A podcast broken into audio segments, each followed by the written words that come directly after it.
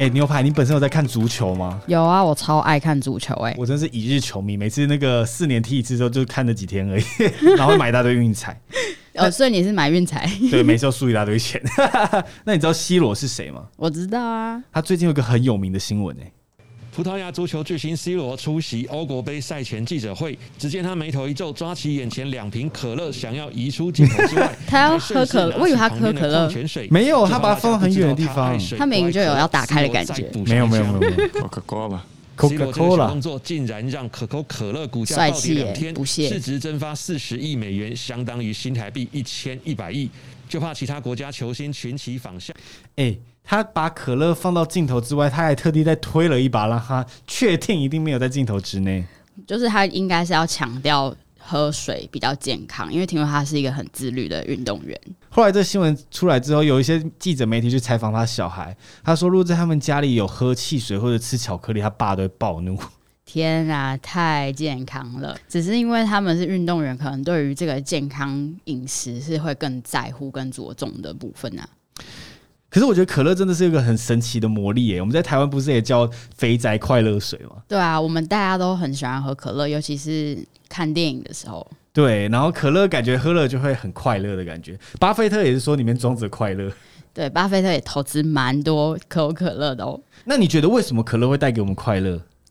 我觉得就是气泡跟甜，就是气泡跟糖。对对 对，就糖啦。那我们这一集，我们就一起去了解一下糖对我们身体到底有什么样影响，它到底算是什么样的一个营养成分？这里是香茗爽报，我是节目的主持人 Han，我是 Stack。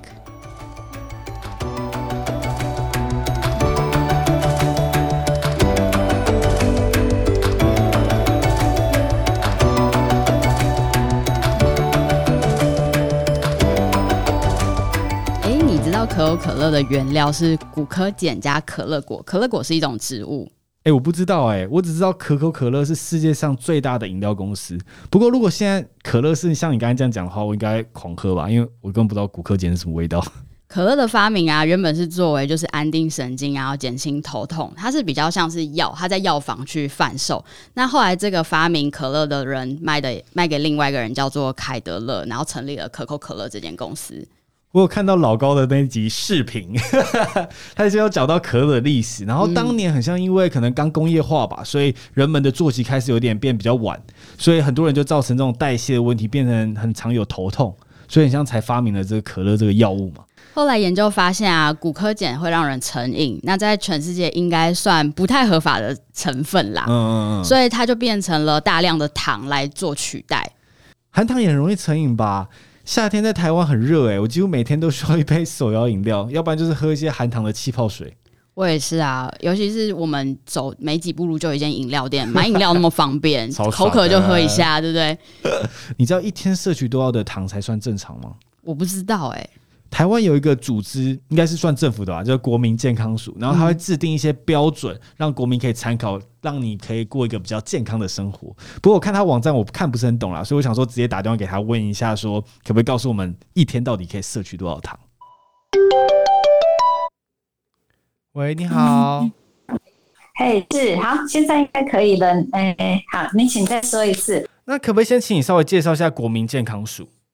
国民健康主要就是因为我们是健康促进，就是说我们希望让人不要生病啊。那所以就是呃，像我们就会有推动一些包括运动啦、营养啦、饮食啦，好。那还有就是呃，像推动一些筛检啦、成人健检啦、小朋友的健康检查、孕妇的健康检查。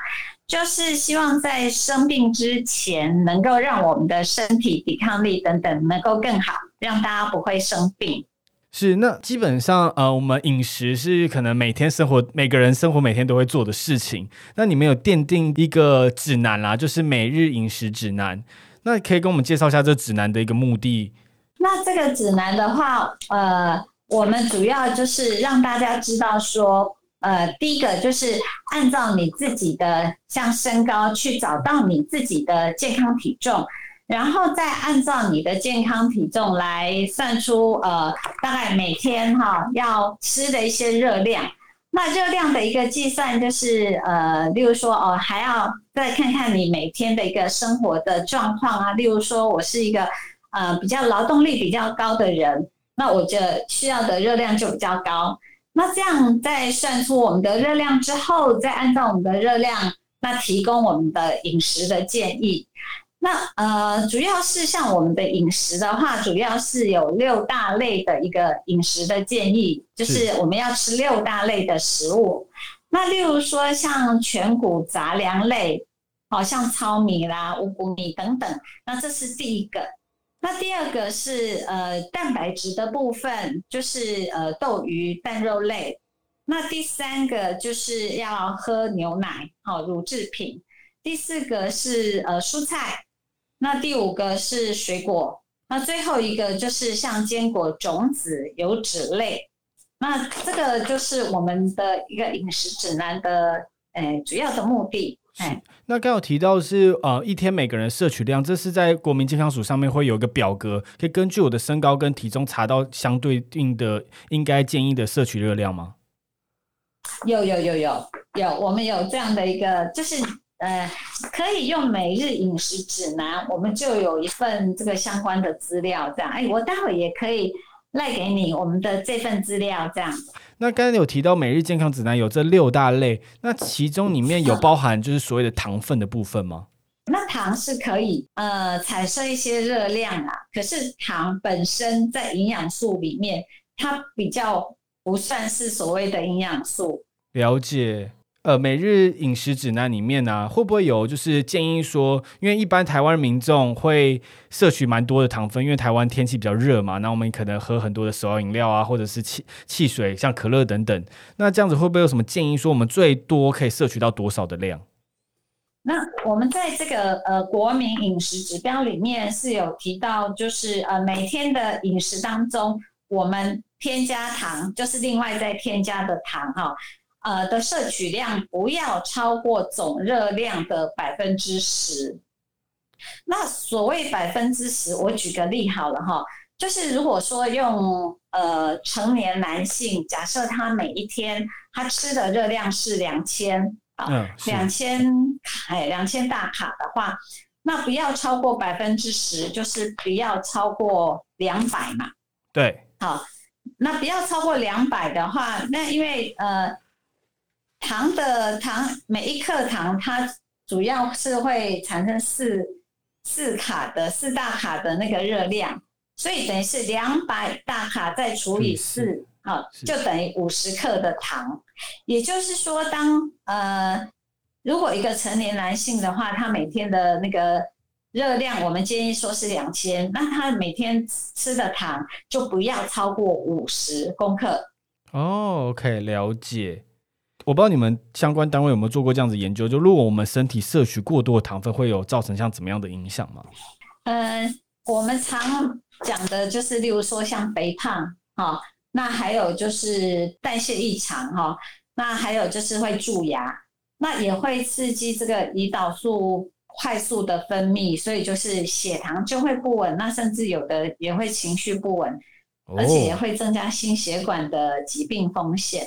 当时我跟国民健康署那个专家聊完之后，自己超抖的，因为我几乎每天都会喝含糖饮料。是哦，我比较不喝那个手摇饮，我都买可乐。真假的？我超爱喝可乐。你每周都会喝？对啊，我每周大概几瓶？三到四左右。太扯了吧？你都是喝保特瓶的？对，我是喝保特瓶，我没有，除非我去那个啊扛一箱那种。哦，糖一箱太扯了吧！像我自己喝可乐的习惯，就只有在电影院或者吃那种素食店。我就喜欢那种冰，就是吸管插到可乐冰块里面摇来摇去的感觉。啊，我喝可乐习惯是我比较不接受那个装在纸杯，就是嗯装出来。对我觉得它会没什么气，比较比较没有那种清爽的感觉。我其实不是想要清爽感觉，我是要里面的那种快乐的感觉。甜 就是糖水，对糖水的部分。那你自己可以成为可乐王吗？我有自信，我可以。那我今天有准备这种四瓶可乐，就是包含了百事可乐、一般的可乐、零卡跟纤维加。然后我把它准备在四个杯子里，让你来盲测一下，看你到底喝不喝出来这四个可乐不同的味道是什么。我觉得我可以，我们来测试一下。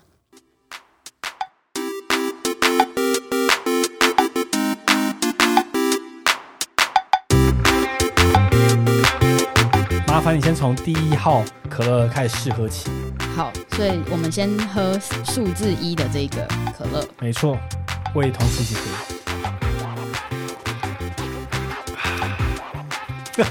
怎么办？我焦虑。我也有点焦虑，我喝不出来。那就是糖水啊！你不是说你是可乐王？对啊，我再喝一次。好，我们再再再喝一口。我真的喝不出来。好，我我好像可以。好，猜一下。好，嗯，先要直接猜的是？我先形容一下我喝到的味道。我喝到味道，它就是比较没有气，然后就真的像糖水，就是没有像一般我在喝可乐那么有气泡感。然后稍微口感腻了一些，然后颜色，嗯，就跟可乐一样，就是黑黑的。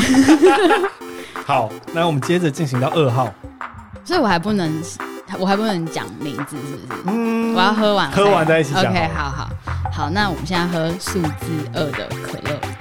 A few moments later。OK，我已经完全知道了。我死定了，我一二四，你先好了，混在一起了。你先好，那第一杯我觉得是零卡，OK，嗯，然后我的第二杯是正常可乐，好，第三杯是百事，百事，百事 p a s s i 对，然后第四杯就是纤维加，好，那我们现在公布答案喽，好，一是零卡，二是原味。三是百事，四是 fiber 加。那我是专家耶。没错，快给我拍拍手啊！好，快点，快点，等下等下等下，我用音效帮你拍拍手。啊，按错了。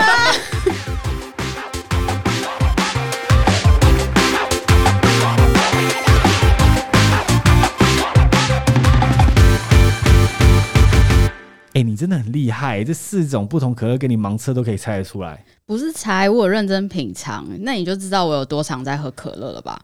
我你真的很常喝可乐，所以我也觉得你应该就是糖的摄取应该绝对过多。哎，那国民健康署那个专家不是有跟我们说，可以用自己的就是每日热量所去算推算出你的糖摄取量吗？不然我们现在来计算一下，一天我们到底应该要摄取多少的糖热量？我觉得你一定绝对超标。来来计算，来啊来啊来啊，单挑啊！你看我自己现在，它的表格分 X 轴跟 Y 轴，它的 Y 轴呢就是轻度工作、中度工作跟重度工作。我个人应该是轻度工作啦，毕竟我是 Podcaster 这样子。那你嘞？我啦，我应该是中度，几乎重度吧。我太扯了，工作好操劳哦。不不不不不，不好意思啊。它的 X 轴的部分主要是看你的体重啦，像我体重可能是有点微微的过重，肥胖者所需的热量，所以我觉得是轻度工作跟肥胖者。我帮你算一下，你等我按计算机。你说你是二，我们算二十五好了，然后乘以你的体重八十，啊，算八十好了，八十 两千就刚好两千，两千哦，那就我跟他算的一样啊，就是两千的话就是除以十嘛，所以我一天只能摄取两百大卡的糖，对，一克的糖又是四大卡。所以代表我一天只能五十公克的糖。所以这样子的话，你我们看到那个可乐的饮料表示，它的一开罐糖是三十五克，那你这样子能喝一那个一罐再多一点点，不小心就会超标。那你自己都喝这种保特瓶的，更何况？我一定是超标啊！所以我等于喝完这个三百三十毫升的可乐之后，我就不能再吃其他的甜食或是喝其他的饮料嘞。对，而且你知道，我们几乎台湾的饮食上，早餐、中餐、晚餐几乎都一定有一点含一点糖分。对，对啊，而且你又不是喝这种易开罐，你都是喝那种保特瓶的可乐，哎，绝对超标。所以我一整天喝完我就炸裂了，没有办法再吃其他甜食，好可怕。嗯，可是国民健康署只提到说，我们一天摄取糖的范围是要落在哪个区间？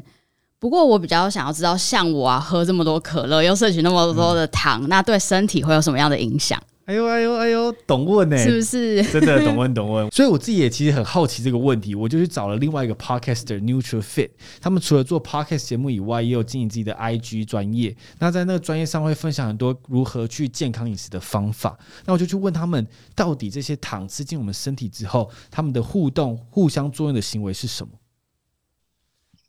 诶。因为我们现在目前比较常看到的就是可能是果糖嘛，对，那呃呃，其实市面上有很多不同的糖，像是蔗糖，因为你可以看到就是有些超商后面可以翻过来看，很多都是加砂糖。那砂糖其实主要成分就是蔗糖，那麦芽糖的话也是会有一些，但麦芽糖可能比较少见一点。那呃，这可以分成两类，就是蔗糖跟麦芽糖是属于双糖。那双糖的话，其实到我们的身体里面，它分解就会比较多层一点，对，所以就代表说我们身体会吸收比较慢一点。那果糖的话，它其实是比较小分子，所以它是属于单糖，所以它吸收对我们人体的吸收就会比较快。那它代谢的途径呢，也是会比较容易让我们的脂肪生合成会增加的，对，所以我们才会觉得说，呃，果糖就是高果糖糖浆，尽量不要太常喝会比较好。完蛋了！我以前 去餐厅买那个咖啡，都一定会加一颗果糖进去，或是有那种好像有像奶精球的那种，对对对，糖液，对对对，那种对对？因为它重量很重，会整个直接沉到最下面。那超对，因为其实。对对，那真的会很甜，因为其实果糖的好处就是它溶解真的很快。以前我们就是要溶那种砂糖，不是一直搅半天嘛，然后就还会有颗粒感。对，那果糖就是可以直接加进去，然后摇一摇，然后马上就会融在里面，然后就是会变成一杯很滑顺的饮料。对，就是很神奇的地方。对啊。哦，蔗糖跟麦芽糖可能就不需要，呃，就需要 shake，就是。他们饮料店、手摇饮料店的摇啊，果糖可进去搅拌搅拌就可以直接喝了，所以才有这样子的一个装置。对，传统是这样，但是其实最近我不知道你有没有发现，有些人有在主打说，我们家是用这种手工蔗糖。就是蔗糖液，对，好像最近有开发出一些蔗糖液，但是，呃，为什么会用果糖？其实也是还有另外一个原因，是果糖的糖度比较高，所以说它可能只用一点点，然后就蛮甜的这样，所以就是也算是一种节省成本的方式吧。对啊。哦，哎，那这个我再想要追问一下，就是刚才你有提到果糖的甜度比较高，甜度跟几公克的糖是有直接的关系吗？举一个例子来说，刚才可能是一公克的果糖。那它可能就很甜吗？相对于其他来说，那这样在后面的营养标示是这样子的话，果糖会比较好吗？因为它其实量比较少。呃，如果说你是要看总量的话，那可能果糖你可能加一点点，然后这样的话，你很喜欢的糖甜度就是就可以达到你喜欢的甜。对对对，这样的话可能会比起你可能要加很大量的蔗糖去填补到一样的甜度，可能会果糖会比较好。对。但是就是可能，呃，它的生理上机转就不太一样，因为像刚前面有讲说，就是蔗糖它的它的生理作用，它可以多一些分解作用，所以它会吸收比较慢一点点。但如果说你要用的比果糖还多的话，那可能蔗糖也没有比果糖还要好。对，毕竟你可能用的量就比较多了。对对对对。那如果你真的要选择一定要吃糖的话，你会选择哪一种对身体比较健康？这一题的话，我觉得真的是。呃，可能大家会得到一个比较失望的答案，就其实是差不多哦，差不多。其实糖好像都是没有到很好，就是都不是到一个很有营养价值的东西哦。对，所以你会觉得糖是身体的必需品吗？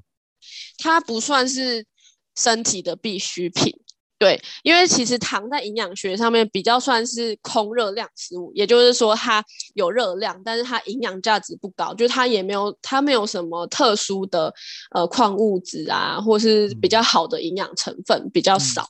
对，所以就是你可能吃了一些可能大量的大量的糖，其实都是你空得到那些热热量，但是你没有得到一些比较好的地方。目前看到都没有什么。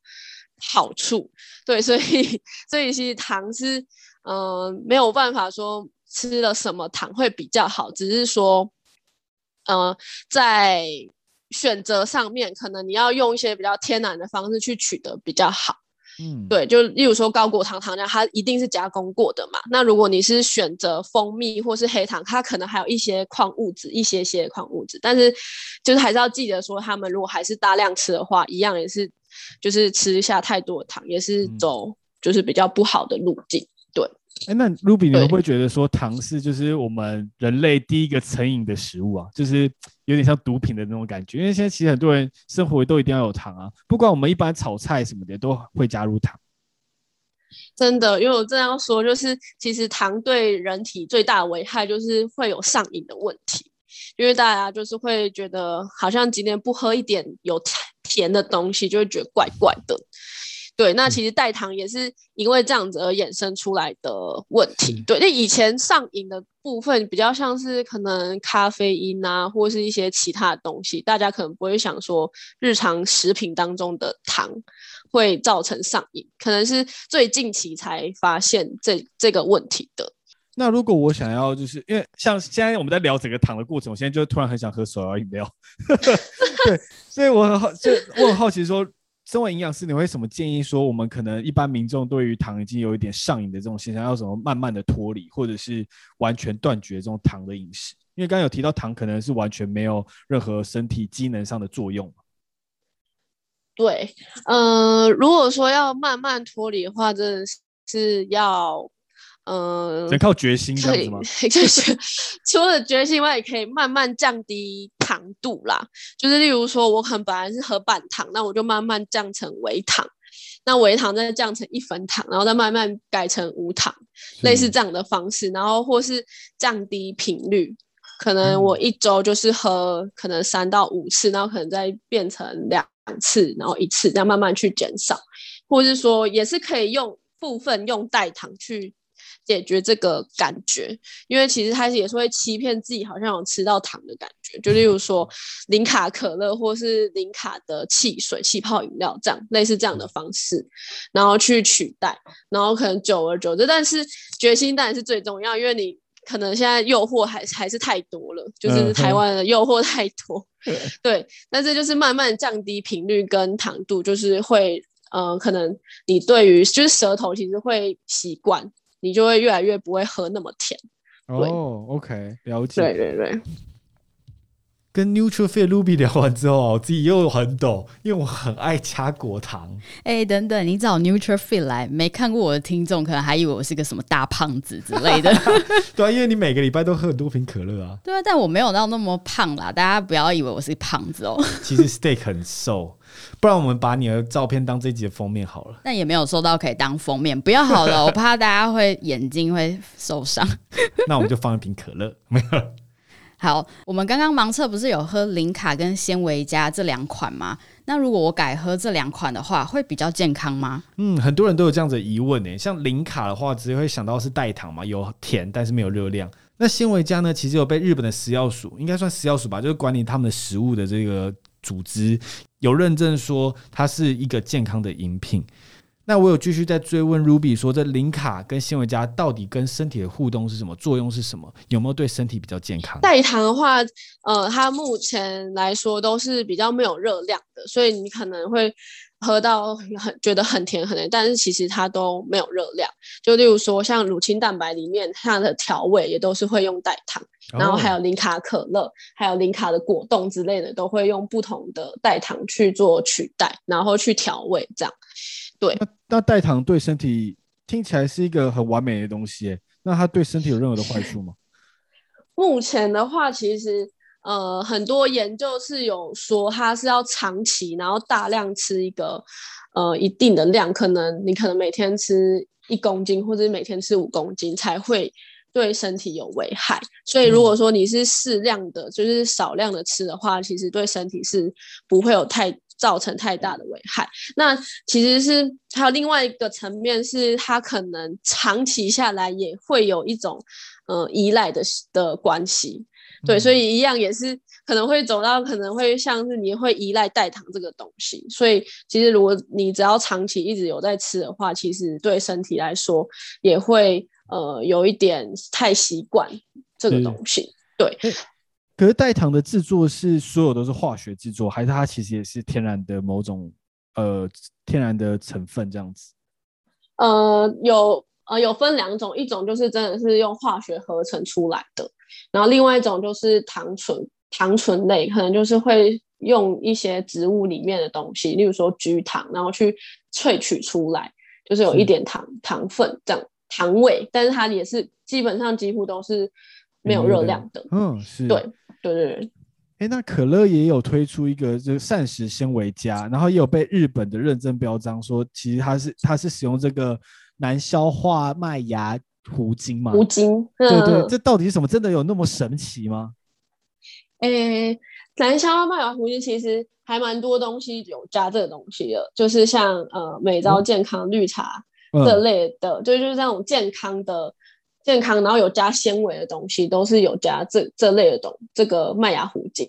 那它其实就是一种水溶性的纤维，也就是一种纤维。对，然后它可以，它虽然说就是喝起来都没有什么感觉，但它其实到我们的胃或者小肠，它其实是小肠的一个很好的燃料。对，那它可以让你的肠道菌就是很好的生长，这样子。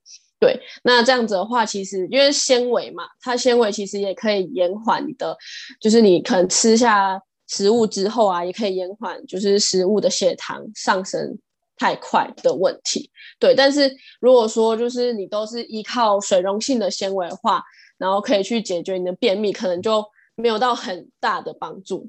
就是还是对，因为可能有些人会想说，那我就一直喝零卡可乐，对对对，还有那膳食纤维加就好。这样对，那这样的话我就可以一直排便很顺利。那其实不是这样，对，因为其实水溶性纤维还有另外一种也是叫做非水溶性纤维，就是你一定要吃这两种纤维都有吃到，才有办法就是排便很顺利。哦，对，所以如果你只有喝可乐的话，可能就没有办，可能就没有办法，你还是得吃一些蔬菜，就是非水溶性纤维，就比较那种粗的那种纤维，你可以看到一丝一丝的那种，是。对那种的话，就是比较可以让你的大便体积比较呃好，然后比较容易排出。是，对，哇，那这是对，因为可能这个大家可能会比较有疑问啊，也比较好奇，就是因为可乐这个部分，刚才提到它最传统的状态其实是含糖量非常高的，对身体比较。呃，可能是所谓的有害，但后来推出这个呃可乐的膳食纤维加加了这个难消化麦芽糊精，其实它其实跟我们平常喝的那些呃那些绿茶是一样的，这样说应该没有错吧？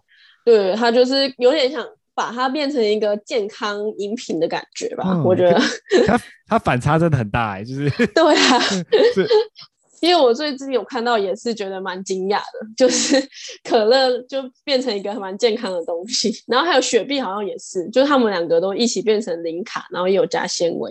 嗯，对啊，是那那个膳食纤维加，刚刚还有想要再请问一个问题，是它是水溶性的嘛？在这个可可乐这边，那这水溶性的是不是就是没有摄取过量的问题？因为它会随着你的尿液或者是汗液一起排出。嗯，它其实是其实吃太多也会容易消化，会比较有胀气的问题。因为毕竟它是一种纤维，它也是要进入小肠去让它作用。所以小肠如果它吸收太多纤维，就是会出现一些胀气啊，或是你觉得整个会觉得呃胃会有点呃消化不良的感觉。对对对对对，所以就是这种纤维虽然。呃，你可能当下喝的会没有什么感，但你喝太多也是会有点不舒服。那这个时候你可以再多喝一些水，因为纤维是会吸水的，所以你多喝一些水的话，可以帮助它就是去消化这样。嗯，对。那最后一个问题想要在最后聊一下，呃，因为我们平常可能呃，因为台湾的诱惑是非常多的嘛，那如果势必要喝饮料，刚有提到 Ruby 有提到我们可以减量，那如果是我平常就已经假设点了一杯，那因为它可能含糖量很高，那我吸收血糖就会马上升高嘛。我有什么方式可以让它升高的速度不那么快？慢慢喝哦，了解了解。对，好，哎，其实我觉得饮料也有分，就像我刚刚讲的柠檬类，就是太高的糖分，因为它是偏酸，所以它要调到比较综合的味道，所以它就会加过多的糖。所以，所以如果你在点饮料的时候，你就是尽量选择像是鲜奶茶或者纯茶类，那你加一点点糖，基本上不会像呃柠檬类的想象中的那么多。对，所以对这样子的话又有差别，其实可能会差到两到三倍的糖。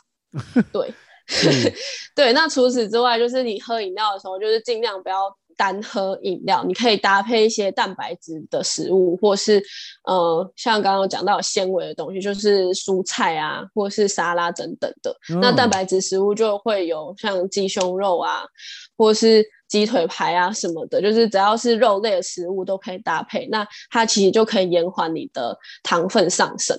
那么快速。嗯嗯嗯，是我刚才想到你刚才说蛋白质，我第一个想到炸鸡，比较不是很健康。对对对，嗯，炸鸡也是可以啦，也是可以，至少也是有肉的。对对对，只是热量的部分可能热量，对对对，变成热量超标了。对对对，嗯。哎，难怪我不会胖，因为他刚刚提到说蛋白质搭配糖一起摄取啊，会让糖的吸收变得比较慢。难怪我都会胖，因为我的糖都是配炸鸡哦，就是不是每次买胖老爹一定要配一瓶可乐吗？我们没有夜配啦。哎，他们说不定听完这集之后就会来夜配我们，我们就会有这个专属的优惠代码。我期待哦。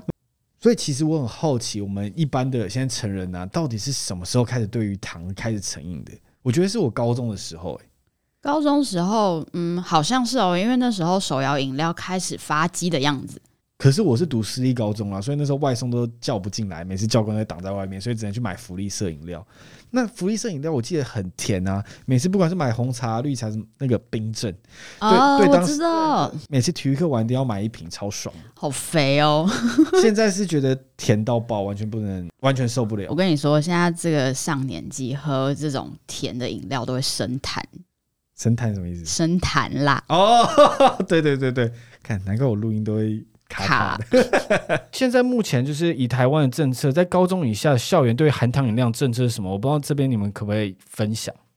现在在呃，像我们跟教育部哈，就是国民健康署跟教育部，那是有一起来定定校园的饮品，就是喝的东西嘛哈，饮品跟点心的贩售范围。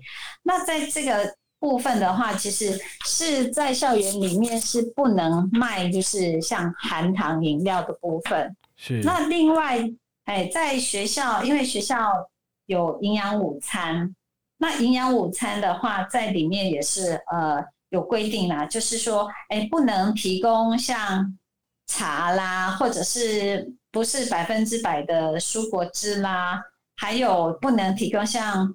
爱玉啦、布丁啊等等的，因为这个相对的话，就是说含糖比较高，哎，那这个是有规定在呃，在那个学校午餐食物的内容和营养基准，哎，就像刚才讲的那些东西，呃，在营养午餐里面一周不能超过一次，提供的那个频率不能超过一次。那如果是像校园的这个。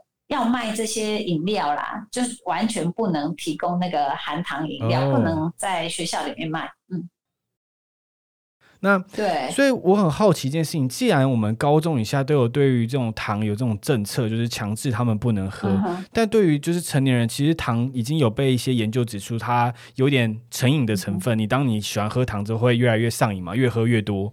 那在成人之后。之后有怎么样的一个标准来协助大家引导到对的方向吗？还是就是让这个市场自由的一直不断的加糖？因为我们像我们的饮料啊，也都是非常的甜。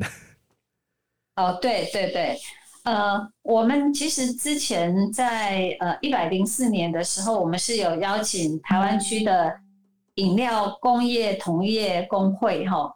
呃，还有一些饮料业者，那我们有一起来开饮料业者的一个企业减糖说明会，就是让这些业者知道说，哎，其实这个糖对我们身体的影响。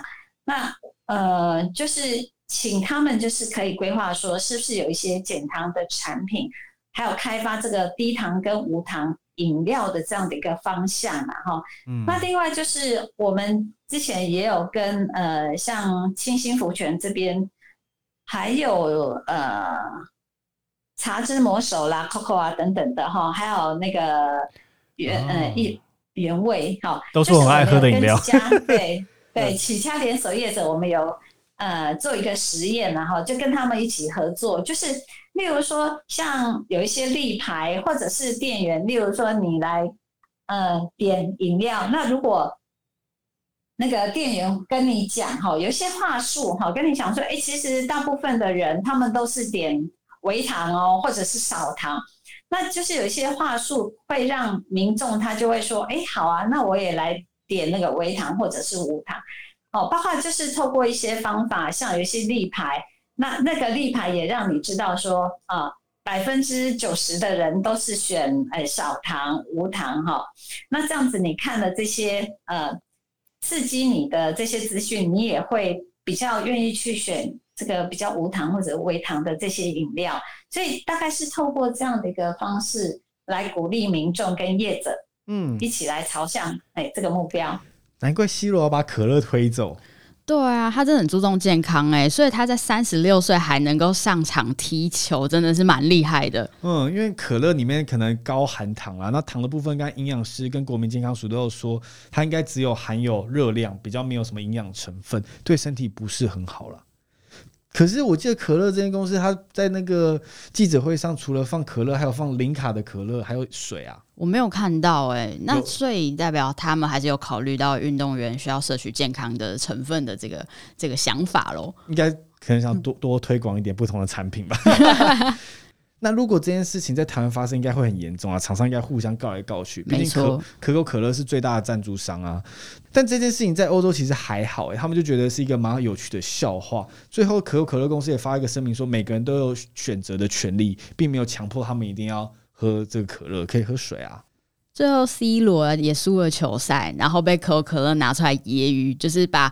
那个可乐变成 C 罗的人，然后变成是可口可乐在后面，然后把它移走这样子。对啊，他们都可以把这个那么严重的商业行为，因为当天可口可乐市值也掉了一千一百亿台币嘛，嗯，那拿来当一个蛮有趣的笑话，我觉得他们真的是蛮有风度的了。对啊，就是大家都有自由选择的权利。那回来聊一下这个糖的议题，糖真的在我们这次的调查中，可能对于身体真的没有太多的好处，空有热量。那在这一集没有放到一个片段，是后来我私底下问那个国民健康署的，我有提到说，像美国其实他们也喝很大大量含糖的饮料，而且他们人都比较胖，那为什么死亡率其实没有比台湾高很多？他有分享到一个要点是，其实美国人他们的运动行为其实是比较盛行的。哦，所以是差在有没有运动这样子。对，就是就算你喝大量的含糖饮料，如果你有正常的每日运动习惯，其实对于死亡率可能是有帮助的哦。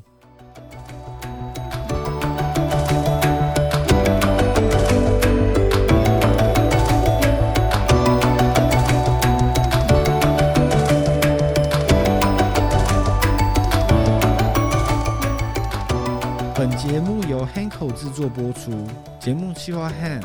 应当剪辑 Jackie，特别感谢国民健康署与 Neutral Fit，请到 Apple Podcast 或 Spotify 或任何你收听 Podcast 的平台订阅我们的节目《乡民爽报》。